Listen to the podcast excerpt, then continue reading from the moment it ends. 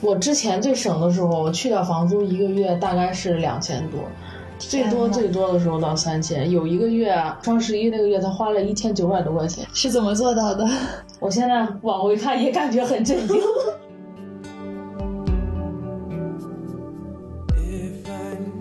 我之前用过一个记账的 A P P，那个设计是它可以模仿你跟你的爱豆对话。比如说你记一个账，我今天买了水果吧，你弹出去你买了水果，它这边就回复宝贝多吃点。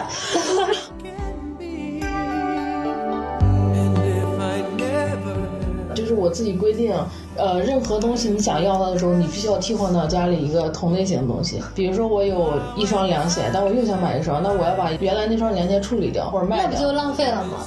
对啊，处理不掉那就别买。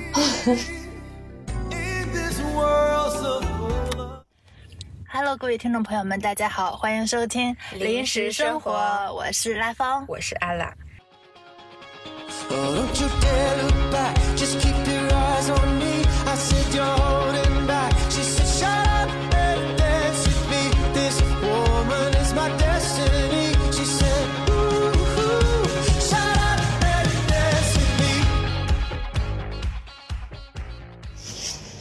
Hello，大家好，我是拉风。今天呢，我们来聊一个朴素的话题——省钱。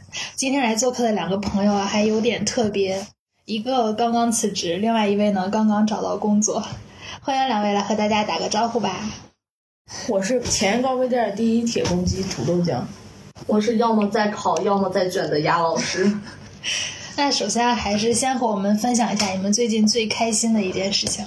最开心的就是躺了三个月，终于找到了工作，终于又有钱挣了。躺的快乐吗？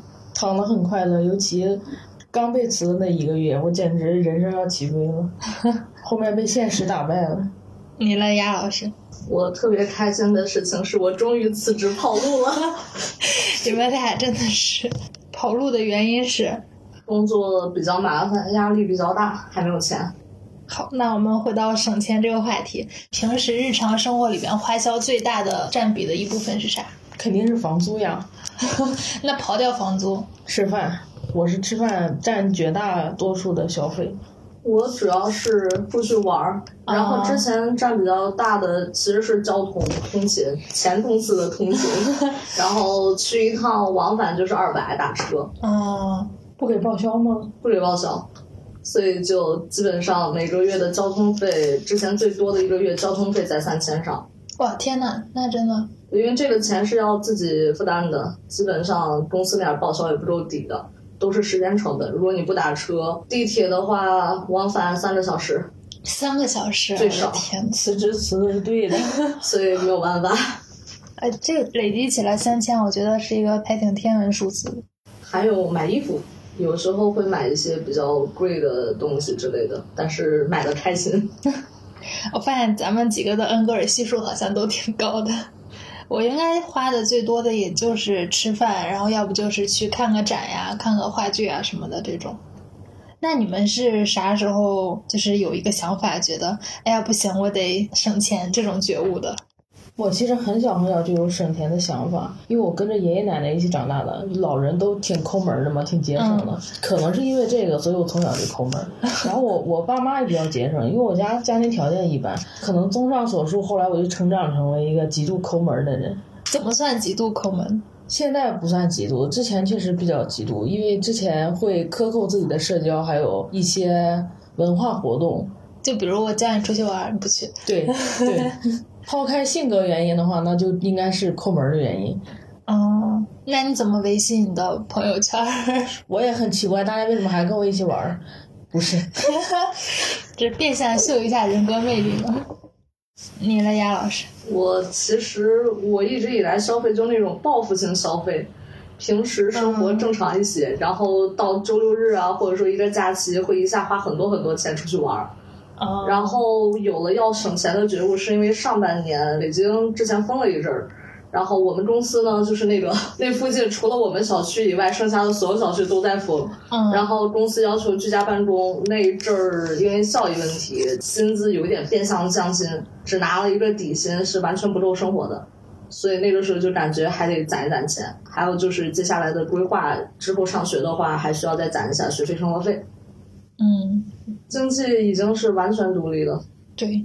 哎，我是因为啥？我一般一直以来都是一个没有在刻意省钱的人。然后后来也是刚来北京的时候，有一次跟朋友吃饭，我不知道你们会不会买那个优惠券儿。我以前没有那个意识，说我要上美团呀，上什么 APP 看看他们这家店有没有代金券呀，或者是套餐活动呀。就是他给我多少钱，我就直接扫码去付了。那天吃饭，我朋友他就在找优惠券的时候，我就已经把那个码儿给扫了，他就发现确实有优惠券，就非常生气，跟我说：“你怎么花钱这么大手大脚，都没有一点省钱意识之类的。”然后 我是那次反省了一下我自己，发现确实是没有这方面的意识吧，然后就觉得要省个钱。你们会买这种优惠券吗？我肯定会买，而且没有优惠券的你要砍价，这是我的一个习惯。你商场吃饭怎么砍价？不可能。那种一般都会有优惠券的，那种一般会有的。然后你用大众点评或者是美团，就提前先看一看，如果有的话，你可以直接买它的套餐，或者结账的时候有优惠券。如果买其他东西的话，比如去商场买衣服呀，或者是买什么小东西，可以砍价。或者问一下有没有优惠活动。我有一个问题，你是会在吃饭前先看这个吗？还是吃完饭？我一般是吃饭前看。那如果他们家没有优惠券，你还会去吗？如果特别想吃，还是要去的。嗯，我跟你一样没有那个买优惠券的意识，就直接结账了。对，因为我吃饭有的时候就是那个下了班儿，然后就非常想吃某个店，嗯我会先去看一下美团上有没有那种什么秒杀之类的活动，因为我一般是一个人吃，没有的话就是有点像类似于探店，有优惠的话就正好赶着这个优惠来尝一下这个店，嗯，没有优惠的话那就正常也就吃了，就这样了。不会刻意去在乎这个事情。我感觉可能是因为我很少有那种想吃的。我之前看过最就我觉得最有性价比的就是全聚德，全聚德的双人餐只要二百块钱，然后它的二百块钱是半份儿的烤鸭，然后两份儿的葱烧海参，送一份儿汤，还有一份儿什么菜，然后那个鸭架还在给你炒一下，回来呢那个鸭饼还可以再给你加工一个汤，就它的二人餐的那个价比你正常去吃全聚德确实要划算很多。对，我觉得就是你怎么样用一个更高的效率去买到更便宜的东西，还是一个挺必要的技能的。然后我这方面的技能好像就比较匮乏。你们有什么薅羊毛指南吗？土豆奖励，我之前一直自己做饭嘛，然后我七点多下班，到超市的时候基本上就八点。八点很多大型超市会开始第一波的打折，然后那个时候的菜有些还是很新鲜的。你就去的话，会混入一群下班族、外卖员和老头老太太人中间，然后在售货员第一声吆喝特价的时候开始疯狂扒拉。然后我也有一些挑菜的经验，比如说那些岁数比较大的人，他们可能比如拿两个西红柿就会比较一下比较一下，对、嗯你只需要在他放下某一个西红柿的时候，迅速抢过那个西红柿，你就能挑到一个比较好的蔬菜。嗯，get 了。我不咋会挑菜，每次在那儿犹豫很久，然后选择长得最好看的那一个。但那样其实你浪费了时间成本。嗯，对，我也下次要跟在一个老太太旁边买。我好像是之前上学的时候，然后室友安利过那种，就是买东西返利，就返那个几毛钱、几块钱那种返利的一些平台。哦，还有这种平台，对，就是比如说你打开淘宝，然后你复制它那个标题，然后在那个 A P P 上打开，它就会有大额的优惠券儿，或者是有那些返利的一些这个活动。基本上少一点的，起码还能返你一个运费险。还有就是因为我平时比较忙，我没有时间去超市之类的，我一般就是靠外卖。外卖的话呢，就是几个平台互相比较一下。比如说我做这个月饼的这些馅料，这个粉，你就看不同的那个超市。我一般是先在一个平台上，比如说用多点，把所有我要买的东西给它加到一起，然后呢再到不同的，比如说放到盒马上挑几样，然后放到美团上再挑几样，因为有的时候这个时间它也很快。有的一个平台，比如说这个平台缺货，那个平台凑不够运费，那就分开买。我一般是一次性囤住很长时间一段的，因为真的没有时间去买。但蔬菜不是放不了太久，所以我不吃蔬菜，就是 上班的时候就忙着吃食堂就行了。这是一个很好的解决方法。而且我上班的时候点外卖是要比我在公司里吃饭省钱的，公司的食堂会比外卖更贵。哎，我一直有一个困惑，就是点外卖和自己做饭相比，真的是做饭会比较省钱。不一定，你看你吃的是什么样？如果你吃的，因为上班也是做饭会浪费时间嘛，一般大家做饭也都非常简单。既然简单，那就肯定是省钱。炒个青菜啊，或者辣椒炒肉这种的，花不了多少钱。但如果你愿意花时间做饭的话，其精实。对比那种便宜的外卖会差不多，其实，但是你会用更多时间去在做饭上。嗯，然后外卖的话，就还是看你点什么样的。你要真的一般的话，可能一一顿也就二十块钱，二十多块钱。嗯其实和你做饭差不多。你要是时常炖个鸡翅、炖个排骨，那确实是差不多。做饭的话是主要看你的目的，比如说像我是因为要工作带饭，我就是图的越快，然后又好带又省钱的那种。然后基本上你做一顿饭七八十块钱买一次食材，够吃三四天最起码的。嗯然后吃的量比较小的话，你做你吃一个礼拜七八十的食材，囤一个礼拜是完全够放。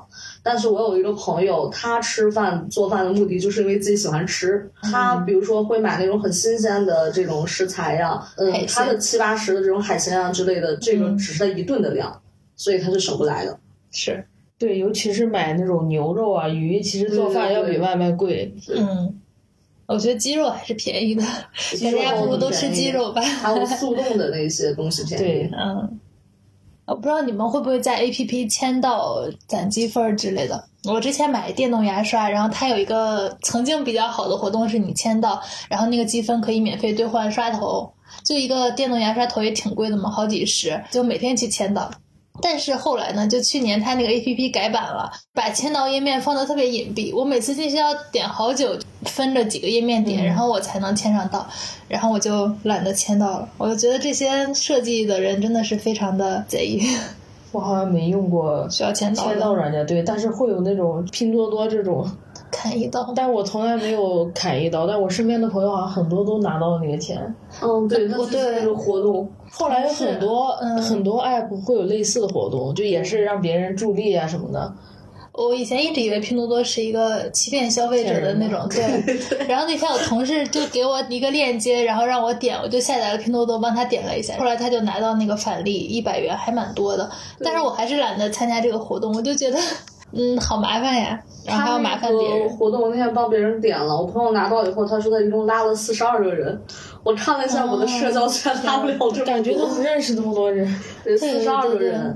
然后我一般很少用那个签到这种，但是呃，我的手机卡，他当时办卡的时候那个活动是送定向流量和流量会员之类的，嗯然后所以那个我每个月就会固定的到月初的时候点上去，先把会员领了再说。哦，啥卡？就是好像那种什么花芝麻卡还是啥，六十多块的那个月租，基本上有十 G 左右的流量，然后会送一个年费的会员，嗯，视频网站的会员或者是别的一些平台的会员，就可以每个月自己领。我的也是这种的，感觉好像现在是那个视频会员或者什么都不需要自己花钱买了。我需要视频会员怎么搞？视频会员你去你那个支付宝，你弄一个支付宝的那个积分儿，支付宝的这个积分会员，支付宝那个一百多块钱一年，然后你在天猫买东西一般是九五折，然后会送你一年优酷会员。但支付宝哪里来的积分呢？就是你支付宝应该有一个信用分，然后只要够的话，应该就可以。因为它是看你的那个消费，然后你只要用支付宝，我买过好几次会员了，都很贵。你就是大冤种。哦，我真的，我现在觉得我是大冤种。我要研究一下这个东西。啊，支付宝的会员我觉得还蛮划算的。它其实只要送你那一年的视频会员就已经能赚回来了。然后还有对，就是九五折这个，比如说像我有时候买衣服会比较贵一些的，如果天猫上有特价，特价完再加一个九五折特价，就会更便宜嘛。折上折，对，之前折过一个，最后好像打完九五折能便宜三百多块，差这么好便宜啊，都能再买一件别的衣服。因为它原价是四位数的嘛。哦，然后打个九五折就能折三百多块然后加上它本身的那个折就已经很低很低了。嗯，哎，还有一个就是美团它有一个什么浇水领免费水果那个东西，嗯，那个水果会不会不太好我？没有领过。不太新鲜。我身边很多人都领了，水果还行，但是可能是非常小的一箱。但是是真的有这个事儿，看他们都领，我就也参加。然后呢，我参加这个活动已经两年了，还没领到，还是没有领到，就是我我没有办法每天都交，我觉得太麻烦了。他特别那什么的一点是，你每次交完，他说哦，你的树开始发芽了，然后你的浇水又要从零开始算，长大了，然后又要从零开始算，这不就是拼多多的套路吗？对，就是永无止境在循环，然后我就买了。之前他的那个拼多多自己的会员也很划算。基本上就是一块钱几毛钱就能买一些挺不错的十块以内的一些东西了。嗯，然后现在它也改版了，它那个会员就不再像过去那样有那么多的优惠券了。所以它这些软件都有会员是吗？有拼多多有会员，我就我就会在拼多多买那种特别便宜的东西，家里用的。拼多多之前会员反正就是特价的时候三块钱开一个月，你可以领四张五块钱的无门槛券。一一一天一张，或者说一周一张，然后你要买两张，你就你就只要用两张券，你就回本了吗？哇！我接触拼多多可能比较晚，就是别人让我砍一刀开始。我现在还没有接受拼多多，就是因为它的砍一刀。我租房的时候，这个买了一个鞋架，嗯，质量非常好，就用它那个券玩了二十块钱，二十块钱要什么自行车？所以我感觉拼多多现在是不是好像逐渐靠谱起来了？他的衣服还是很不靠谱。你可以买家里用的东西，就是像他小的，对，或者是小桌子呀什么这些，其实还不错。小桌子、小凳子，然后那个衣架，然后我之前那个宜家的衣架，宜家的衣架在淘宝上是五块钱十的，就是一模一样的质量。我在拼多多上用完它那个券是一块钱十的。我可能可以下载一下拼多多。我看好多人都在用，然后都很便宜。还有有朋友买了鼠标垫，才六块八买了两个，都特别好看，就是油画棒风的那种。对对对，对，就是都是这种小东西，有点心动，好用的。你们有记账的习惯吗？曾经有，但现在正在逐步找回记账的习惯。你坚持了多久？以前？我大概快两年吧，快两年，一年多。就是有的时候不会天天记，但三天之内一定能补上。天哪，是什么动力让你？就是省钱呀！你只要记账，你一定会省钱，因为你会有一个看着你那个每天消费的那些、那些、那些记录，你就会知道自己花钱花在什么地方，然后慢慢会掌控一个自己经济的情况。其实前半年记账，或者说前两个月记账的时候比较困难，你会记得比较细。就吃什么，具体吃什么可能都会写，但是你基本上到第二个月、第三个月开始就不用写那么细了。然后你每个月吃饭的钱，或者是某一样某一样花销，基本上固定了，就大概记下就好。它形成一个习惯，我觉得还是非常不错的。所以记账真的有助于你改变你的一些不好的消费习惯，省钱之类的。我觉得是有的。我以前最省钱的时候，一个月伙食费可能才八百块钱，然后每次到七百的时候。我就会知道啊，那下次买这个牛肉就不要买太贵的牛肉了，吃点鸡肉也可以。对，所以所以其实记账是你每次记账的时候会提醒你你自己，通过消费的记录提醒你自己，你的钱都花在哪儿，花了多少。你现在还能看到你的记录吗？你大概一个月会花费多少？我之前最省的时候，去掉房租，一个月大概是两千多。最多最多的时候到三千，有一个月还是十一月有双十一那个月，他花了一千九百多块钱。双十一的月是怎么做到的？我现在往回看也感觉很震惊。双十一你不会想买买买吗？不需要的东西就不买呀。不需要的东西怎么可能不买？就比如说，你有看到一些很可爱的小东西，就是让你心情愉悦，你会。我这个我是有一个有一个规则的，就是我自己规定，呃，任何东西你想要它的时候，你必须要替换到家里一个同类型的东西。比如说，我有一双凉鞋，但我又想买一双，那我要把原来那双凉鞋处理掉、扔掉或者卖掉，那不就浪费了吗？对啊，处理不掉那就别买。天呐！其实这个这个方法很好，这个方法非常好，这个很难坚持。这是宇宙守恒定律吗？这个方法非常好用，你只要每次坚持过那一会儿，其实就好了。但是如果你过了很长很长时间，你还是想买那个东西的话，你可能最后也会买。就比如说那个鞋子，如果我为了买那双凉鞋，我可能会连续一个月一直穿我那双旧凉鞋，把它穿掉，然后最后把它买了。但是这样其实达到了我这个目的嘛，那其他的鞋子也不会再换了。反正反正给自己定一个规则吧。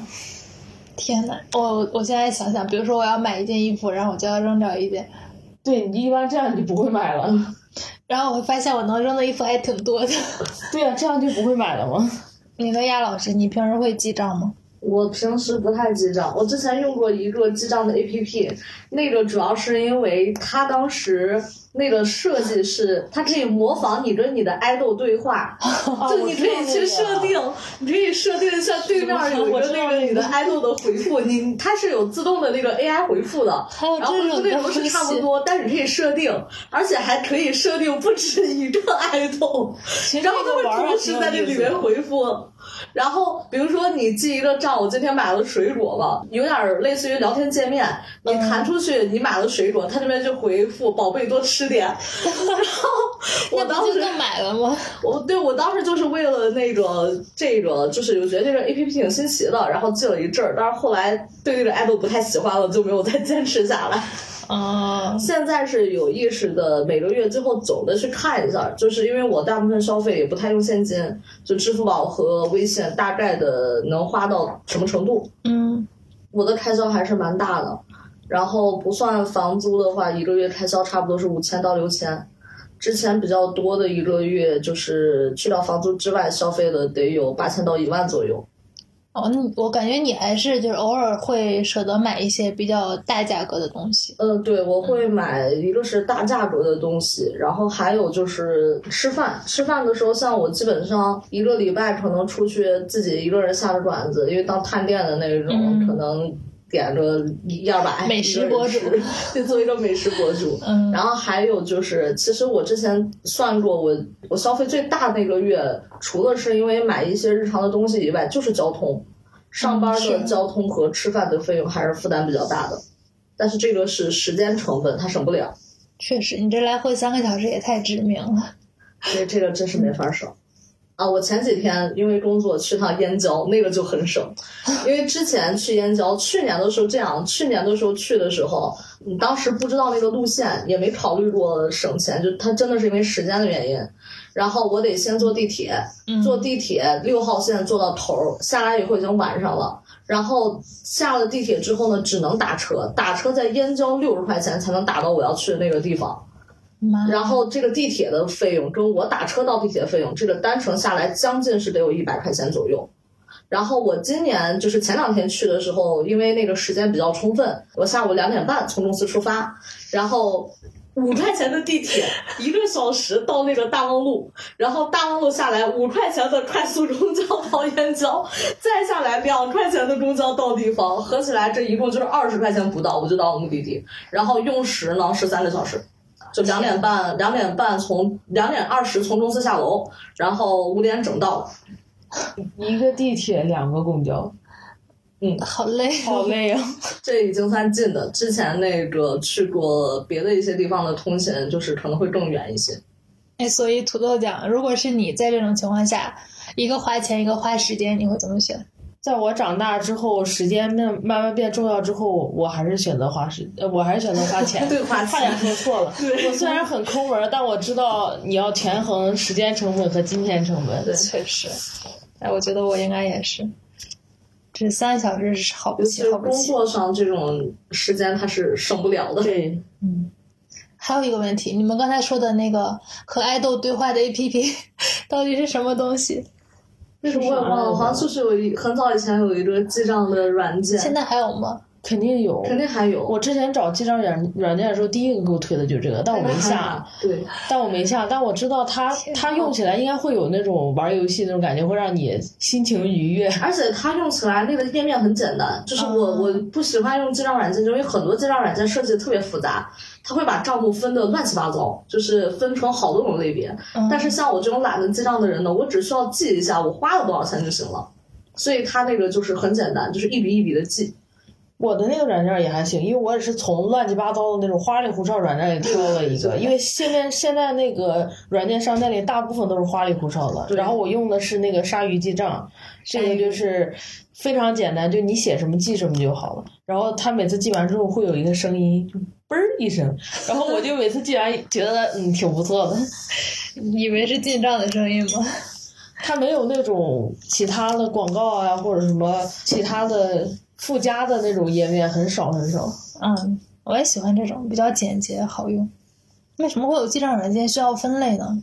就是它会分成，比如说房租，然后收入，然后那个什么理财，然后吃饭、交通、娱乐，我之前见到有的软件分了十几个类别，太难记了。这个上它的目的是在啥但是你可以自己选，就是你可以条理化一些。你可以对，你可以很多都记到一种，比如说吃饭的、喝的什么都记到餐饮里。就嗯有些软件是你必须要写写够他们那些条目才行，那样的我就直接 pass 掉了。对，记个账记一个小时。主要是我们想看那个加起来的那个总和是多少。嗯，还有就是自己买不需要的东西，像我的话，我经常会这样子做，我经常会买一些不需要的东西，对就是买一些美丽废物。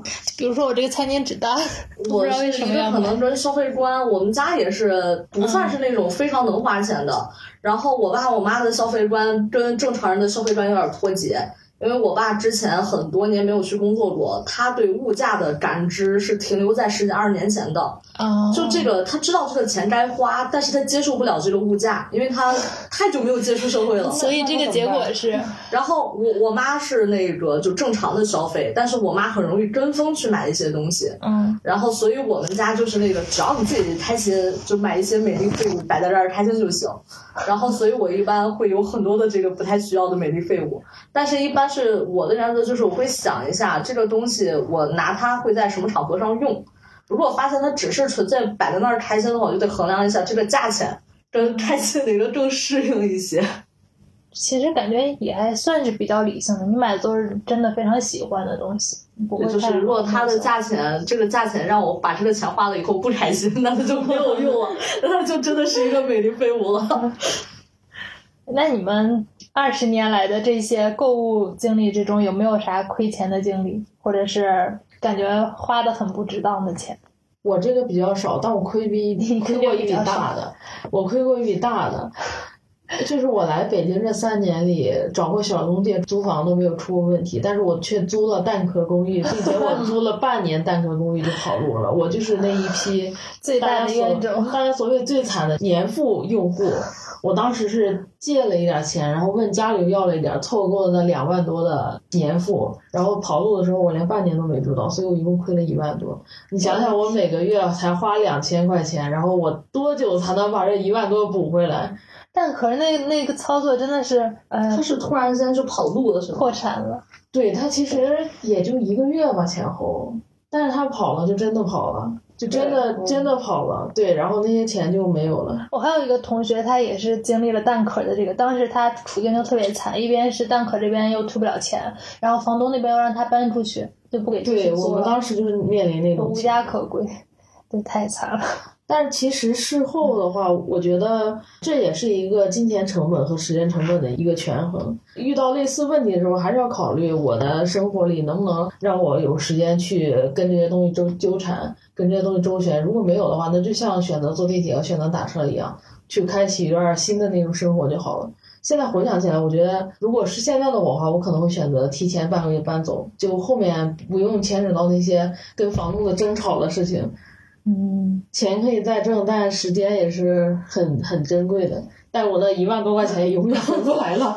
哎，这事儿后来是怎么解决的？就这样了吗？对，就这样了。我不要去起诉了，但是那边法院后来也跟我有后续的那个联系，但是我没有再继续起诉，因为我知道蛋壳已经没了，就是你胜诉了，但是钱也回不来，所以你还不如就这样吧，就抓紧挣钱。所以这就没办法赔偿了吗？对他们有的人已经胜诉了，但是判决结果就是蛋壳赔钱，没有蛋壳那你就没有钱，你就无休止的我这天呐，作为旁听者，我都觉得好痛苦，因为房租确实是很大一笔花销。然后像我这种，嗯，年付对我来说压力还是比较大，我一般会选择季付。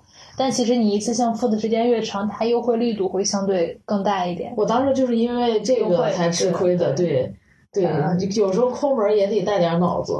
真挺难的。我那个房子在呃两个地铁中间六号线，然后平均算下来，它是有返现的，每每个月返现。如果你正常按照它那个算下来，每个月其实两千块钱都不到。那这种明显低于市场价的这种这种消费，肯定是有点问题的。其实应该多长个心眼儿，就不要租这种哪怕多花点钱。这么便宜吗？当时所以所以这不没没钱了吗？一万多。就在他破产之前，我对他的印象还算比较靠谱，因为他做的挺大的嘛。对，但是他就是就是这么去吸它引其实有点像那种投资骗局一样，对对对它投资不是为了这个租房赚钱，是为了骗这笔投资跑路。他是对骗你的那个现金，然后他有大量现金流，但是他玩的有点太大了，所以他最后亏掉了。嗯，然后我们就只能成了那种韭菜。好惨。我是倒没有倒没有像你这样被骗过钱，但是我以前会网购的时候不带脑子，就不会去看它有没有运费险这个东西。看着喜欢的，然后价格哎好便宜，然后我就买了。结果买回来吧，不是色差很严重，就是材质非常的差。然后你要去退的话，你退的那个钱其实都跟买的钱差不多了。快递费多，对对 而且现在天淘宝、天猫也很少有运费险了。对，反正我的建议就是大家不要买没有运费险的东西，大概率质量很一般。我自己没有亏过那种大的一些钱，就是亏钱亏的比较多的，也是在房租跟交通上。房租是因为第一次来北京的时候，当时那个房子，那个确实在我住的地段附近算是很便宜了，二十平带阳台的大主卧才两千六。然后很便宜。对，但是而且你想啊，它在那个海淀那边，那个、嗯就真的已经很便宜很便宜了。是但是就是房子比较破，只是我当时觉得那环境不错，二平带阳台，房子破点儿也就忍了。嗯，然后这种的话就会出现的问题，就是一个是押金，还有就是我当时找的是二房东，他并不是一个正常的房屋的小中介，嗯所以被扣了部分的押金。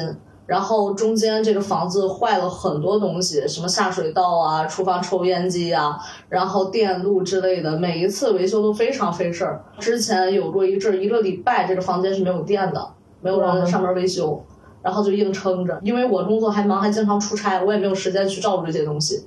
所以第二次再去找的时候，就找了一个小中介，就是跟一个有房屋公司的去签。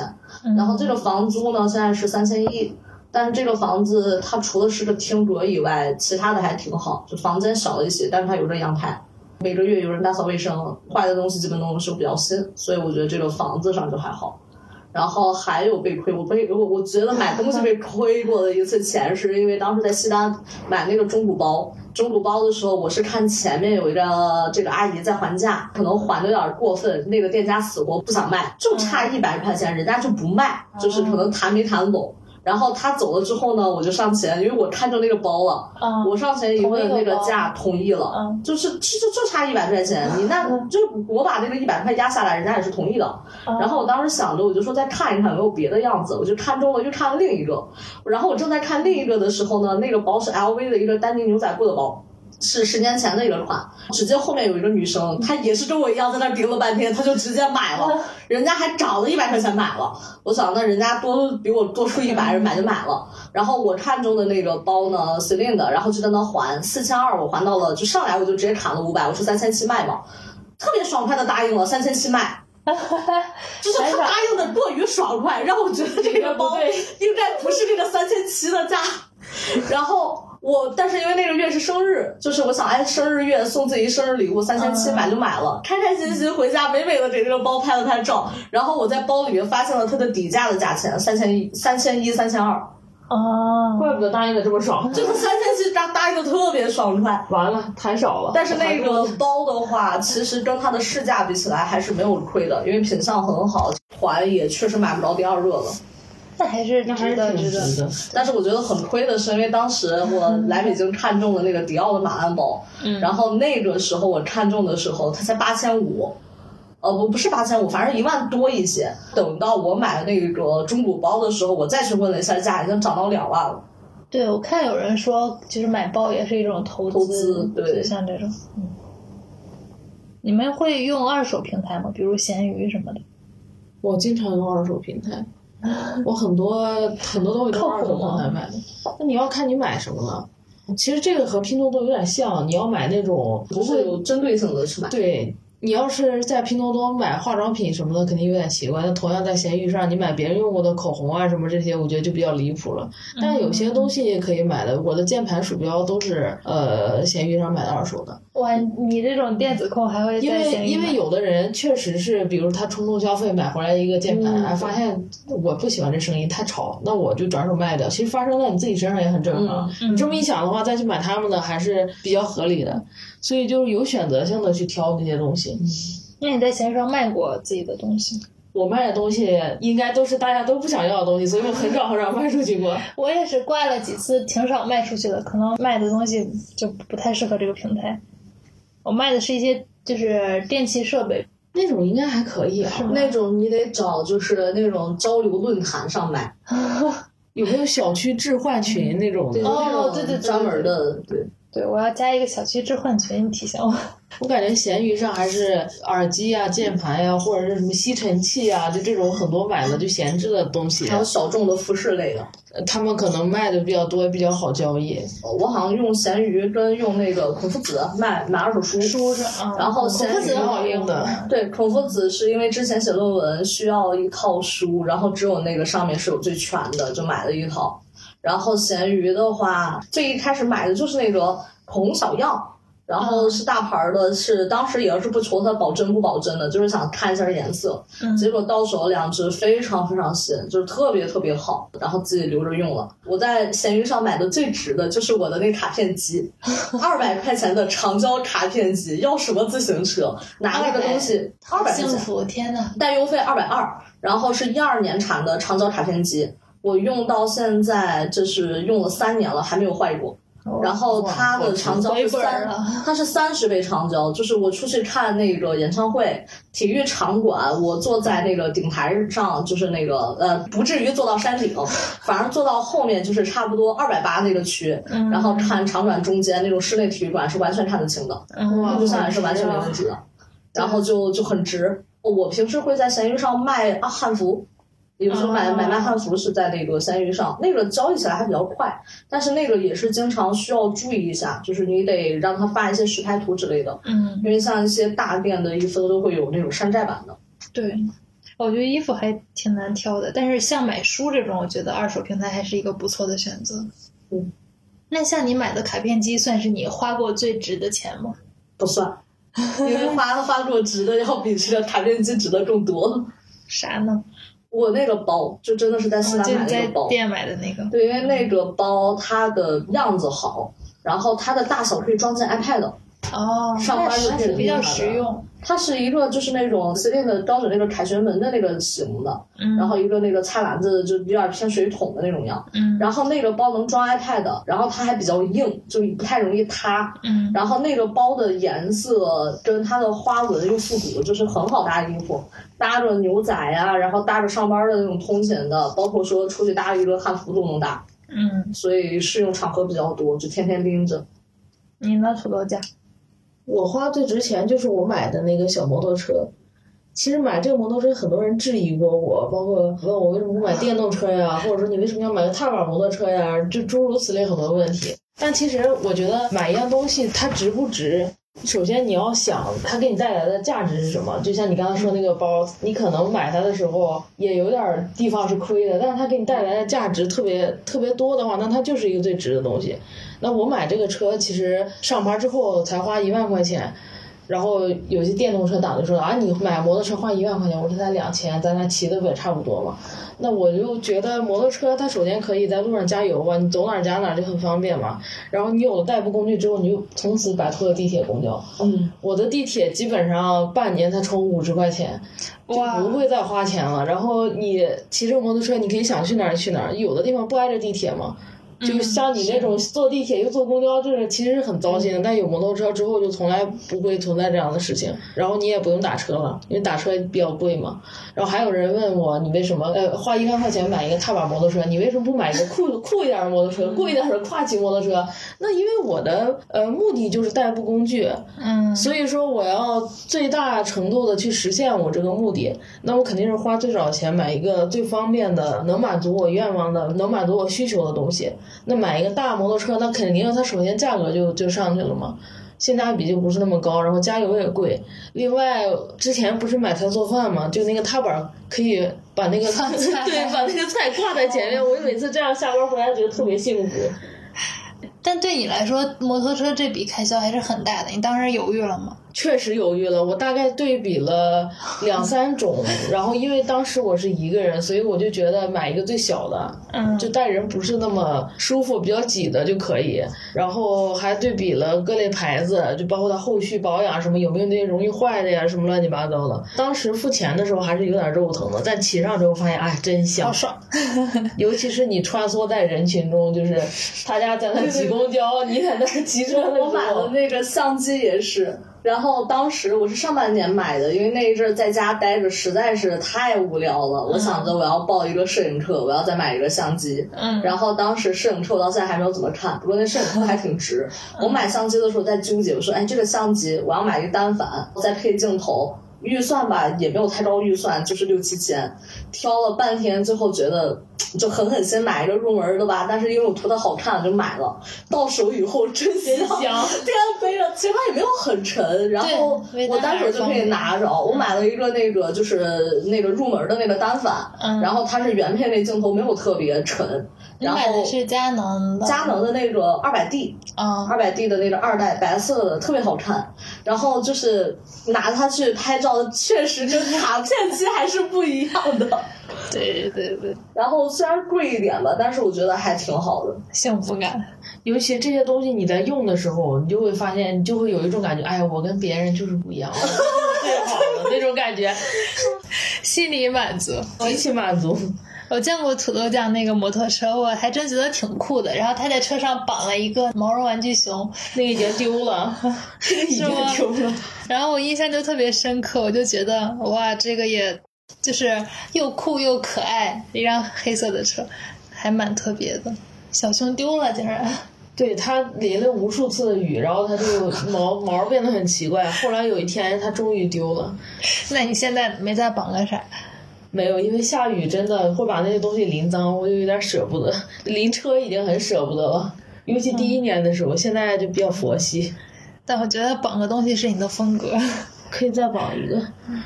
那么在二零二二年或者是当前，你们有做什么省钱规划吗？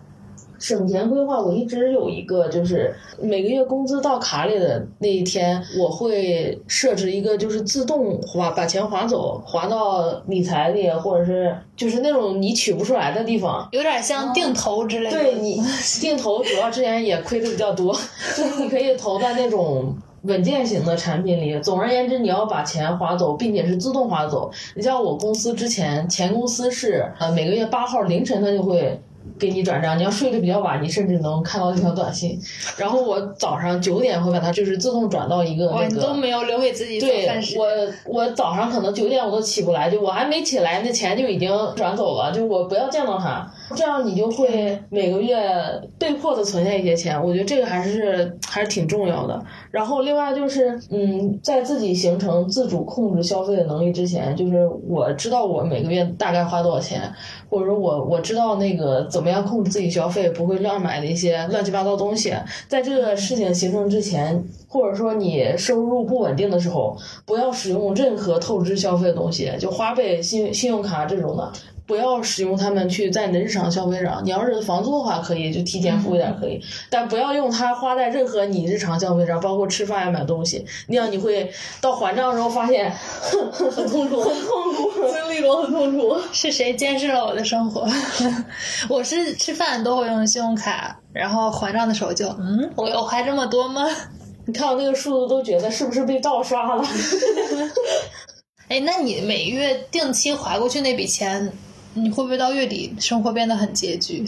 你一开始的时候确实是这样，我 上一次换工作的时候就工资涨了嘛，所以我就多花了一些。但是我没想到多花之后，呃，我也没有参考周边物价，就所以吃饭什么的其实多花了点，我自己是不知道的。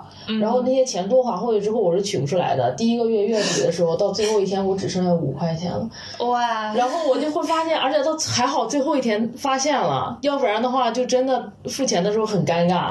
然后那五块钱，我就觉得也是给自己一个教训，一个是没有提前看好周边物价，然后没有提前去理清这消费；另一个就是迷之自信的觉得自己有钱。对迷之自信觉得自己有钱，然后我就买了几个包子，就每就那天就吃的是这个东西。我以为你把这五块钱取下来，然后当做纪念品。那我得饿一天了。嗯，亚老师，你会做省钱计划吗？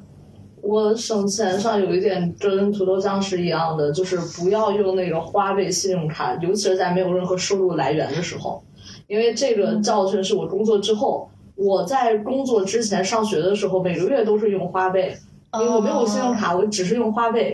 然后学生时代其实花不了多少钱，可能就是比如说一个月，其实因为花呗我一般都会也会担心一些风险，嗯可能欠也就是欠了一两千，最多也就欠不到三千块钱。但是因为那个上学的时候，你真的是一分收入来源都没有。我经历过，就这个月你自己什么钱都没有，然后花呗上欠了一千五，你这钱是没有任何地方能补出来的。然后上学的时候吧，学生那个就又很担心，因为花钱多的事情找家里要钱。而且最大的问题在于，我花钱也不是办啥正经事儿，主要花钱是用来吃喝玩乐以及追星。这种消费你是肯定不好意思开口跟任何人要或者任何人借的。当时给我的一个很大的教训就是，不要为了追星多花钱，明星不值得，在自己的消费能力内让自己开心就可以了。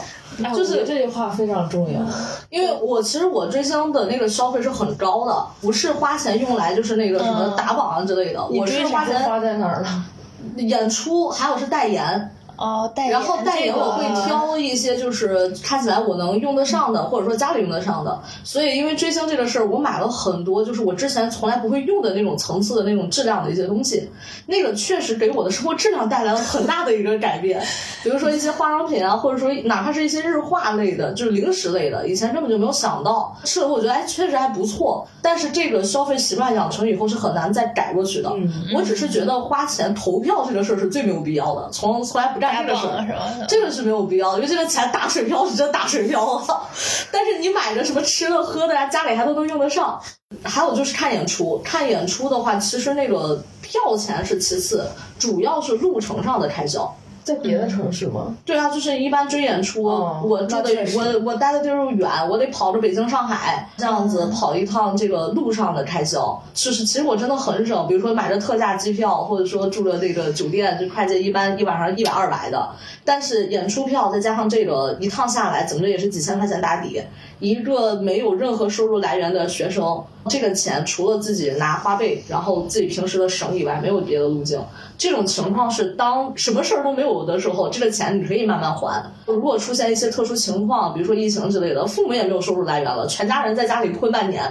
那可就完了，这个钱你也不敢开口，这个钱你也没有办法还上，然后就很焦虑，很焦虑。所以后来有工作之后，第一个事儿就把花呗彻底停了。嗯然后那个省钱上计划，第一个就是不要用这种花呗信用卡，尤其是收入不稳定的时候。然后第二个的话，就是比较一下你到底要的那个成本上。就比如说，我现在我吃饭，我就是图一个我吃饱就行了，那我就不用追求特别好的，非要去外面吃，我可以自己做一些平替。嗯然后像交通上，我有时间的话，我可以慢慢坐公交，我就不用再去追求那种时间上的一些成本了。然后省钱，我还有一个也是就是定期把这个钱划走。我之前是也是在公司开工资，因为以前开工资我们是十号之前，十号之前，但是具体哪一天不定。我一般是等他工资到账以后，会看一下他那个总额，工资卡里总额那个零头，因为我只用支付宝跟微信，我会把那个零头大部分时间就划到微信里，因为微信扫码是最快的，把那个零头的钱划到微信里，再留一笔钱呢放到支付宝的余额宝里，作为我这个月网购的这个钱。然后定投就是投一万到两万左右的理财，然后因为那个前一阵儿买黄金亏了，前 前一阵儿买黄金亏了，所以我现在也不投那个理财了，就是拿一万去买个什么那种基金啊之类的，就那种年利率很低，但是一个月能赚个三四十块钱，比较稳健的那种。就是只投一万两万，然后起码有一个是就是看着就行，然后剩下的就是存款就放银行卡里不动。嗯，你这还是比较稳健型的。我觉得你有一点做的特别好，就是微信和支付宝那个分开。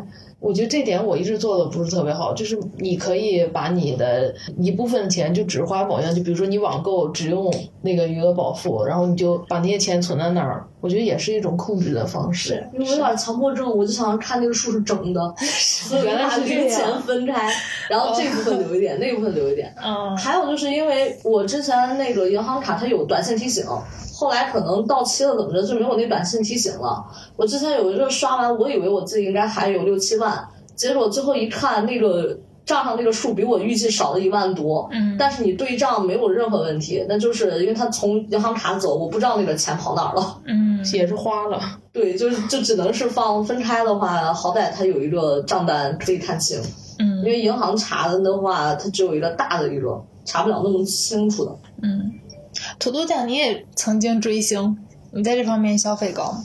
我比较佛系，因为我我不是会每一场都追的那种，但我觉得，因为追星是为了快乐嘛。对如果你迫切的需要的话，那你一定要去怎么说呢？就是整波大的。就是整波大的，对对因为首先我就不是特别狂热，但是会有那么一些些时候你特别狂热。我之前辞职的没有工作那段时间，就是我的爱豆有几场巡演，然后是前一天在济南，后天在石家庄，那我就觉得我整波大的。我买了一场普票，一场 VIP，然后从济南跟到了石家庄。本来还跟他一趟高铁，但是因为那会儿天气原因，都都火车都晚点了，没赶上。但是那场下来真的非常满足，钱确实也没少花。首先路费，然后住宿什么这些，然后门票、吃饭，然后再跟其他的那些呃其他的那些粉丝就一起玩儿，玩对然后晚上还嗨的特别什么，然后大家一般都三场都得来都海底捞，呃，对 我们都是这。我们完事儿之后十二点多也没啥了，只有海底捞，然后大家在吃海底捞，然后又特别开心，这那的那么多人出去也不会坐公共交通，就打车从郊区打到火车站，其实确实不少花钱，但是那两那两天你确实特别快乐，你可能都没睡几个小时，但特别快乐。但过去了，我就会怎么说呢？安静一段时间。其实他现在还在巡演，但我没在追，我有别的爱好了。我觉得就是你要玩的时候，就一定要让自己彻头彻尾彻彻对彻头彻尾开心，要不然你回头会想，哎呀，我那个也没跟他一趟车，我早知道就玩的时候不要省钱，对，但是 玩的时候就玩好。就有一个有一个控制吧，然后提前有一个预估吧。其实我这次最后没钱了，抓紧时间找工作，这种着急也是因为那几场花的有点多，就还是有点，其实有点控制不住。你开心的时候就有点放肆了，但是还真的挺快乐的。我看网上有一些专家，他也给了一些建议。第一点就是你俩刚才都提到了，定期每个月划出去一笔钱嘛。他给的这个建议是你每月建一个只存不取的账号，划出去的这笔钱大概是薪水的百分之五到百分之二十五，在这个范围内你都还是比较可控的，然后日常生活是没有问题的。再一个就是，如果有买奢侈品习惯的人呢，可以建立一个等候时间表。当你想买一个东西的时候，你不要马上去下单，你先给它有一个冷静期。哎，这个我有发言权。嗯我买那种贵价的，就是大几千的这种服装啊之类这个，我之前是这样子，就是先去店里看，了解一下这个款式的上新的时间，然后大概是那种款式类型，然后店里有没有折扣，会员有没有折扣。嗯一般来讲，这个店里就是原价或者说打着九折左右。嗯。然后还有就是，比如说你在一个奢侈品店，然后你要是买了什么东西，一般店员他有那个微信，他会让你加一下，嗯，然后后面有一些折扣之类的，对他可以推发给你可以留那些。我觉得像这种大价格的东西，原价买真的是冤大头。这个就是要等，这个真的是要等。对对对。然后如果说，就因为我买的那种就是这种所谓奢侈品啊，它也没有太贵，就几千的。嗯如果你真的要买那种上万的奢侈品，十几二十万的那样的甚至说两三万的这个两三万以上的这种奢侈品，这个东西就是越早买越好，因为啊它的涨幅涨幅是很不一样的。然后像之前我买了一条围巾，那个围巾的话，在那个 SKP 好像差不多是五千二，它当时是快到圣诞节，圣诞节前你买就正常五千多，过完圣诞以后，因为海关那边封了，然后它又要涨价，哦，然后但是你要找代购买的话，差不多就三四千就可以到手了。对，这个还是自己做做攻略吧，看看你对你得看自己需要哪种，你要是为了保值投资，你就抓紧下手；对，为了日常用，可以等一等。我觉得等待还是挺有用的。等着等着不但是想买了是吧？对，你要看你自己心意，你可能等等之后确实是会不会一直想这个东西。有的时候你可能看看别的，你就不喜欢了；但有的时候有一个东西一直在你心里，你就根本就 还是想买，对想对对拥有它。，那你就找一个合适时间把它买掉。嗯，我之前配电脑也是，我但是我买这东西不算特别贵，但是相比它的价格是是溢价的，因为那个芯片的原因，就所有的显卡都是溢价的。然后那会儿，呃，网上有很多传言，就说你现在买。你就是有病，你买到不好的。其实不管是很什么东西吧，就是会有一些留言在这儿。那这个时候，其实你要听你自己的声音。对，一个是你不要真的去买那些不靠谱的渠道或者什么，你不要，你要真买到假的，那你肯定是不行。然后尽量去选择一些靠谱的渠道，问清楚它的那个退换也好，或者质量问题啊什么的。然后可能经过一个月或者是两个月，你心里如果还有这个东西的话，那你就把它买掉。我当时买显卡的时候是四月份配的电脑，其实也不贵，总共才花一万多块钱。然后那个显卡是四千二百九十九，过了半个月之后。他们说现在买便宜，或者说就是每到一个时间点，大家都会说你再等半个月会便宜。早买早享受，早买早享受。等到大家说这个价格可以买的时候，我那游戏都已经通关好几次了。那你说到底是谁值？其实还是要看自己的心意。是的。其他的还有几个就比较日常一点的建议了，一个是当季蔬果替代反季蔬果，比如冬天你要想吃西瓜，那肯定大棚蔬菜就会有一些涨价。做饭代替外卖，刚才也说了。再一个，我觉得对我是比较有建设性意见的，就是他说衣服要多买基础款。我是那种买衣服偶尔会有一些冲动的，然后就经常会有一些衣服，可能它单穿很好，或者它只能那么一套穿，但是你想要搭配个其他的衣服就好难，所以使用率其实还挺低的。基础款是什么东西啊？就比如说简单的没有什么大花的 T 恤、衬衫。我觉得衣服要分场合、分类型，就是衣服真的要买好看。因为好看，它是看心情，它是质感的问题。其实它如果说从那个替代性上来讲，像我买衣服，一般我是工作原因，我们工作需要穿的稍微正式一些，嗯，然后我就会买一些衬衫、裙子，然后能好搭的，差不多那个就固定这么几个，然后来回换。但是你就因为要经常穿，你的质感就得稍微买好一些。嗯，还有一种的话，就是我会分开，然后就是出去穿，出去玩的时候穿，玩的时候穿就看自己风格。然后还有就是正常休闲类型的那种衣裳，所以我会把衣服分成类。然后我买那个汉服的时候会考虑就是怎么搭，比如说单独做一条裙子或者做一个下裙，它的这个颜色能搭我哪个上衣。你的几身汉服我见到过的，我觉得都还蛮好看的。我还有好多套还没有穿呢。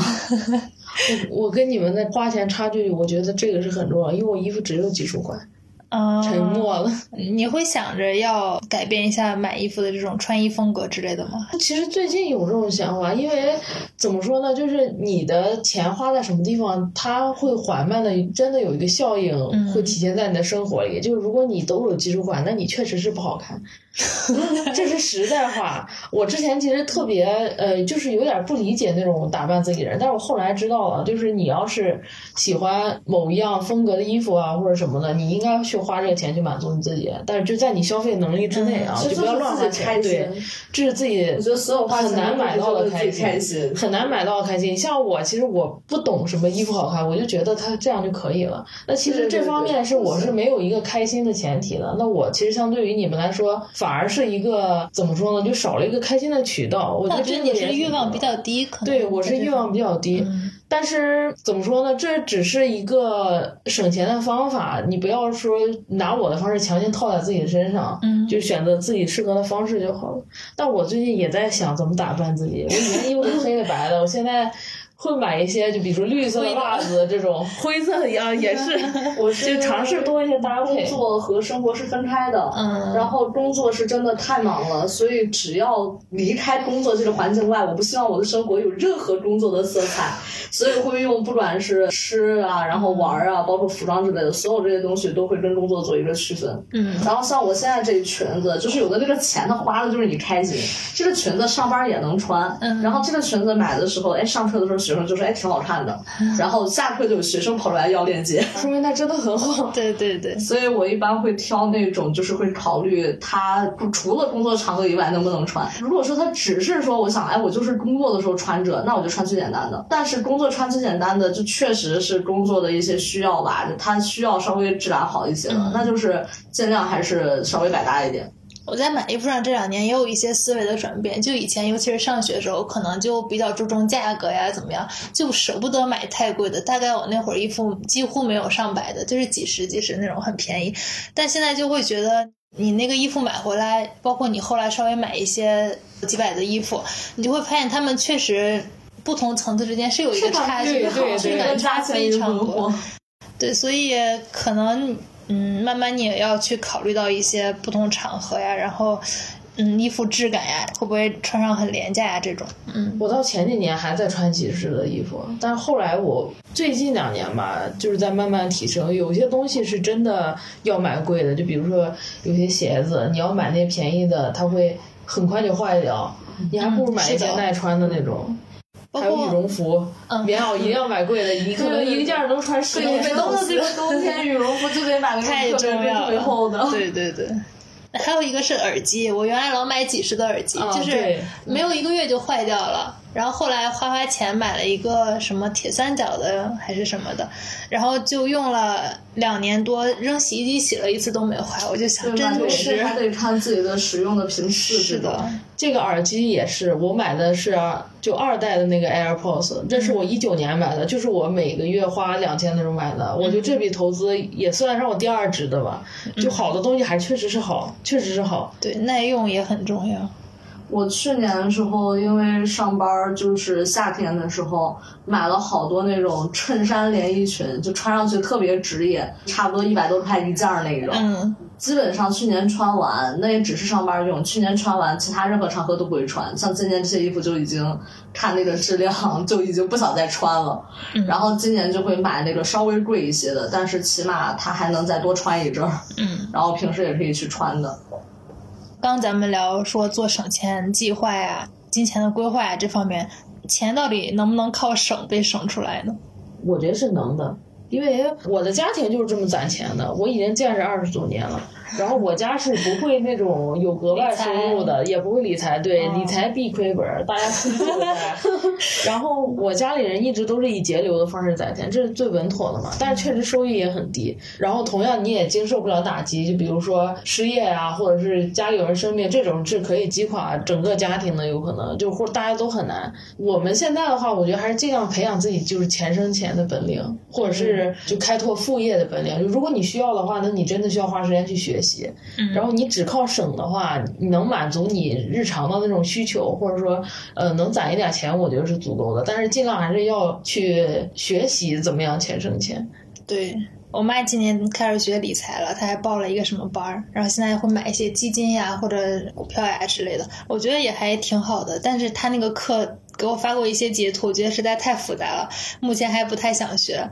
但是之前就有听别人说，可能你银行存一年，然后你也才那么点利率，但是如果你好好做一些稍微低风险，然后比银行高一点回报的话，其实你做理财，它还是跟你只存钱差别挺大的，还是可能能赚出来更多的钱吧。我觉得如果有时间的话，大家也可以去学一下理财，但是炒股有风险。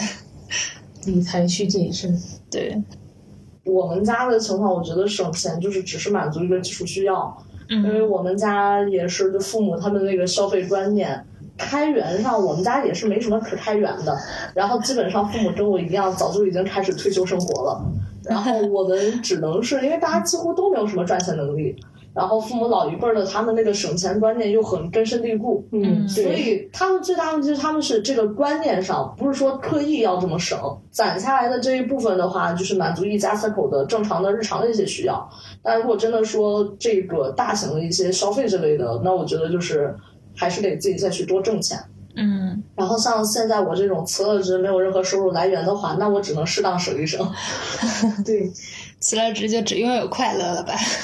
我是偏精神性消费的，就是我是考虑像那个吃啊，然后穿啊这种这种东西对我来讲可以降一降，就不需要买那么贵，只要我够用就行了。我也不太常出门，但是省下来的钱，比如说演出啊、话剧啊、电影啊，然后这些东西，这个是省不了的。对，然后留的这个钱，就是在一个部分省的钱，可能要在另一个地方花出去。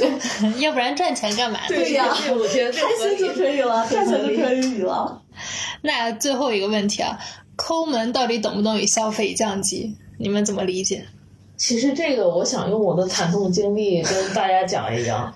我对省的那段时间，其实过得不是太好。嗯有一就刨去性格原因啊，刨去就是内向啊、自闭这些性格原因，就是你一个月八百块钱吃饭的话，那基本就等于零社零社交。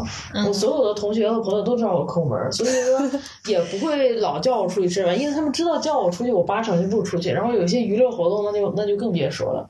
那这时间长了的话，是会影响自己的正常生活的。嗯后来我搞了对象之后，发现哎，确实自己挺自闭的。我跟他第一次见面的时候吃火锅，他问我要不要吃土豆片儿，菜单一看这么贵不吃，然后他就觉得啊这个人好抠门儿，好奇怪。但还好当时他没有当场就走，就是其实这些习惯已经逐步的开始影响你的生活了，对。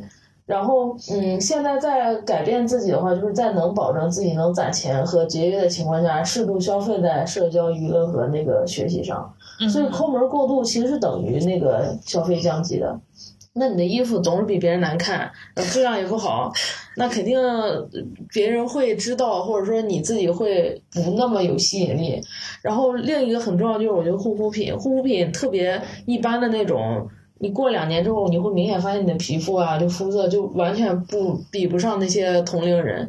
这个我觉得是一个怎么说不可逆的一个伤害吧，所以我现在也会花钱买那种比较好的护肤品，我或者适合今年自己的。我今天开始用精华了，我发现哦，对对，好像确实是水已经满足不了我们这种老年人、中老年人但确实是会明显感觉到有有不一样，是会不一样。对对，这个护肤品今年我特别明显，因为我今年二十五，之前他们说女人过了二十五之后会变老，我是什么东西啊？我我买的那个精华，我第一次买了一个贵的精华，就是买那个雅诗兰黛那个，呃，然后用完以后觉得，哎，真的不一样？真的不一样。尤其熬夜，熬夜完第二天这个脸就是感觉它好像还是有点那种光的那种样子，就没有之前那个熬完夜以后那么憔悴。但是现在用惯了以后就觉得，哦，好像也没有什么效果了，我又开始换更贵的精华了。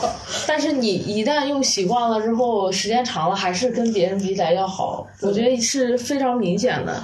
我以前一直不信这个邪，现在都相信了，是吧？对对对信了现在都相信了。得信。你是被朋友直接吐槽过抠门吗？大家也都开玩笑吧，然后有些熟悉我的朋友，就大家会聊的时候会说我，我你会介意这个事儿吗？我一开始是完全不介意的，所以我才能这么坚定的自己。对，现在的话会反思自己，我是不是有些事情就是怎么说，就是太抠门了，然后导致跟别人参与不进去。嗯因为你后面长时间不参与社交活动的话，那朋友的聚会你一个参与不进来，然后大家爱好话题就聊不到一起去了。这样的话，你可能会越来越自闭。而且省钱的话，有时候会浪费很多时间，就像咱们之前说那个地铁和打车的事情。嗯不重视时间成本，其实是会让自己变廉价。你像那种大学生做兼职，可能一个一个小时十五块钱。那你现在对，上班的话，对。我之前上大学时候干这些，我觉得你上学的时候干是完全可以的，就是你要有一个社会经历，或者说你有一个怎么说呢，就是为了好玩也行，打发时间也行。但你工作之后，包括年龄越来越大之后，你一定要去思考这个时间成本。对。一定要去权衡时间成本和金钱成本。时间成本包含就是长远的时间，就包含护肤品那种，你刚 对一定要全方位的去考虑这个事情，因为有些是不可逆的。对，我是觉得，就是抠门儿它得有个度，就是不同人对抠的那个理解是不太一样的。对，我觉得它在一定范围内就是理性消费的一种体现。因为我的话是被别人会说，就是花钱会有一些大手大脚的人，就是以我的工资水平来讲，然后现在这个消费能力，每个月能花就是加上房租，每个月花到一万左右的话，确实其实是有点高的，因为只有一个人生活。然后就是我的那个钱主要花在吃喝玩乐上和交通上，对我来讲的话，主要是时间成本跟情绪成本的问题。就是我觉得花钱是让人开心的一个事儿，嗯所以你适当的降一降，比如说一些不太必要的一个消费，如果说可以降下来，然后但是你这个开心值是不变的话，那是可以的，这个不能叫消费降级。对，然后我又是偏那种精神性享受的，就是像我现在没有工作，我以前我觉得特别要命的一个事儿就是我花了很多钱，但是我不开心。因为我每一天都在上班，都在忙，然后好不容易一休息，一休息我就想大额消费，然后买个包，买个衣服，随便一个包一个衣服几千块钱，但是完了以后我还是要继续去上班了，该玩的没有玩，该吃的没有吃，就是它只是一个短暂性的快乐，就消费那一瞬间，对，因为它而且那个消费的那一瞬间，它不是快乐，它是为了弥补之前的精神损失。比如说你工作很长一段时间，你就是想，哎，我要把这个压力释放出去，对。然后才花了这笔钱。他这个花钱很多，然后，但是呢，我也没有开心起来。我现在的抠门儿的话，比如说自己做饭，像我最省的话，我五块钱买了个面条，回去拌一句和面，五块钱我就吃了。嗯，这比我叫外卖，比我在公司吃要便宜很多很多。确实。然后这个钱省下来干嘛呢？我有自己的时间可以去玩了。嗯我这个钱省下来，我可以去就是看我自己想看的演出，我可以去旅游。这个钱的话，它没有降降息到哪儿去。如果你要从吃喝上，我现在不可能会去买几千的衣服，我现在买几千衣服、几千的包肯定会犹豫。但是这个钱花的少了，他仍然很开心，这就不算消费降息。对所以我觉得抠的话，在一个范围内，理性一些就可以。嗯，我想了那么一句话，就是什么“世人慌慌张张，不过图碎银几两”，什么“碎银几两，可解世间万般慌张”之类的。我觉得可能金钱有时候并不是我们刻意去在意的一个事情，但是为了生活呀，为了怎么样，又不得不去努力挣钱。我觉得我们一方面是需要让自己有一定的积蓄，去面对生活中可能会随时到来的一些不确定性、不稳定性，给自己一些安全感。但是同时，该花的钱也是很有必要花的，提升自己的生活幸福感也是一个特别有必要的事情。对还有一点，我觉得就是要去花费一些能够让自己有提升的事情，比如说学习啊，报个点什么课呀。让自己获得一些精神上的提升的这种满足，我觉得还是很有必要去投资的。我之前一个月花费两千的时候，我还报了健身课，我也不知道为什么当时，就当时可能是一个除了社交没达标，其他都达标的一个很良好的状态。那些都不少花钱，我买车也是那会儿买的，就还是钱要花到刀刃上的。对对对，我之前花钱花那么多，我就为什么觉得我也得抠？我是需要抠下来的人，因为我需要把以前那些为了工作不必要的花钱把它去掉。嗯，主要是你也没有得到快乐。对，就是工作上花了那么多钱，还没有得到快乐。一个月三千的交通费搭进了工作里，这三千你拿去做点别的，肯定有很多的事情要做。嗯，哎，那份微薄的收入也配叫薪水。嗯，那今天我们三个北漂就跟大家聊了一聊北京的抠门生活。那最后就祝大家暴富吧！今天这期节目就到这里啦，拜拜，拜拜。